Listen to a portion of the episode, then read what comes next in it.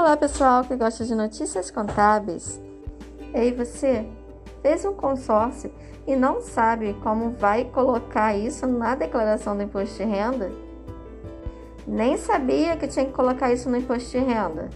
Pois é, muitas pessoas adquirem seus bens por meio de consórcios, porém, grande parte ainda possui dúvidas sobre como e se deve fazer a declaração do imposto de renda, que vai até 31 de maio. Para preencher o imposto de renda, você precisa ter em mãos todos os dados da administradora e os valores pagos a ela. É importante lembrar que o consórcio não é considerado uma despesa dedutível, portanto, ele deve ser preenchido na aba de bens e direitos. Muitas pessoas confundem o consórcio como dívida e ônus reais. Porém, isso não se aplica a essa modalidade. Vou falar primeiro sobre consórcio não contemplado. Você vai utilizar o código 95. Se você aderiu ao consórcio em 2020, você vai deixar a situação 31 de 12 de 2019 em branco. Vai acrescentar a soma das parcelas pagas no campo 31 de 12 de 2020. No caso de você já ter o consórcio desde 2019, no campo situação 31 de 12 de 2020, você deve colocar a soma do valor já declarado em 2019 somado ao total pago durante o ano 2020. Informe o nome, o CNPJ da administradora, tipo de bem, o número de parcelas quitadas e as que deverão ser pagas no campo de discriminação. Agora eu vou falar sobre os consórcios contemplados. Você vai preencher na aba de bens e direitos. No caso do consórcio ter sido contemplado e usado para adquirir um bem, você passa a não mais declarar como consórcio não contemplado, mas como o próprio bem adquirido. Por exemplo, se você utilizou a cota para compra de um automóvel, você vai declarar no Código 21, que é de veículos automotor terrestre. E lá na situação entre 31 de 12 de 2020, você deve declarar a soma de tudo que foi pago até então, inclusive o lance, se tiver. Agora, no caso de ter sido contemplado e você não utilizou na compra de bem, você deve continuar declarando a cota como não contemplada da mesma forma anterior. Se você vendeu a cota, e ela foi vendida por um preço menor do que você pagou anteriormente, na discriminação você vai dizer é, o nome, CPF ou CNPJ do comprador e o valor da venda. Mas se você obteve lucro na venda dessas cotas, você deve preencher a declaração de ganho de capital, que deve ser declarado no imposto de renda. Bem, essas foram as dicas contábeis com Cristiane Guiô Cardoso de hoje e até a próxima.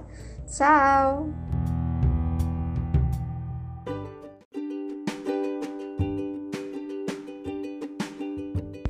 Olá, pessoal que gosta de notícias contábeis. Ei, você fez um consórcio e não sabe como vai colocar isso na declaração do imposto de renda? Nem sabia que tinha que colocar isso no imposto de renda. Pois é, Muitas pessoas adquirem seus bens por meio de consórcios, porém, grande parte ainda possui dúvidas sobre como e se deve fazer a declaração do imposto de renda, que vai até 31 de maio. Para preencher o imposto de renda, você precisa ter em mãos todos os dados da administradora e os valores pagos a ela.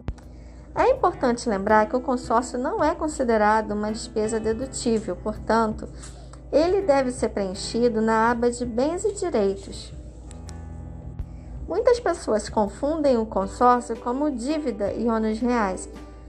Porém, isso não se aplica a essa modalidade. Vou falar primeiro sobre consórcio não contemplado.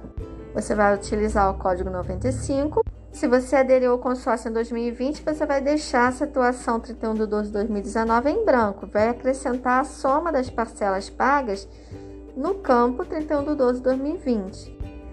No caso de você já ter o consórcio desde 2019, no campo situação 31 de 12 de 2020, você deve colocar a soma do valor já declarado em 2019 somado ao total pago durante o ano 2020. Informe o nome, o CNPJ da administradora, tipo de bem, o número de parcelas quitadas e as que deverão ser pagas no campo de discriminação.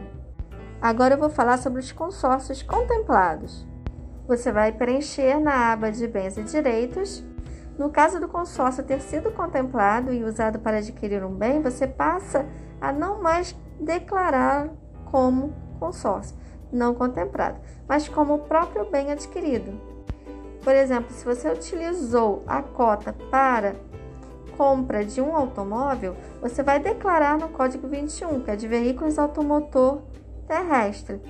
E lá na situação em 31 de 12 de 2020, você deve declarar a soma de tudo que foi pago até então, inclusive o lance, se tiver. Agora, no caso de ter sido contemplado e você não utilizou na compra de bem, você deve continuar declarando a cota como não contemplada da mesma forma anterior. Se você vendeu a cota, e ela foi vendida por um preço menor do que você pagou anteriormente, na discriminação você vai dizer é, o nome, CPF ou CNPJ do comprador e o valor da venda.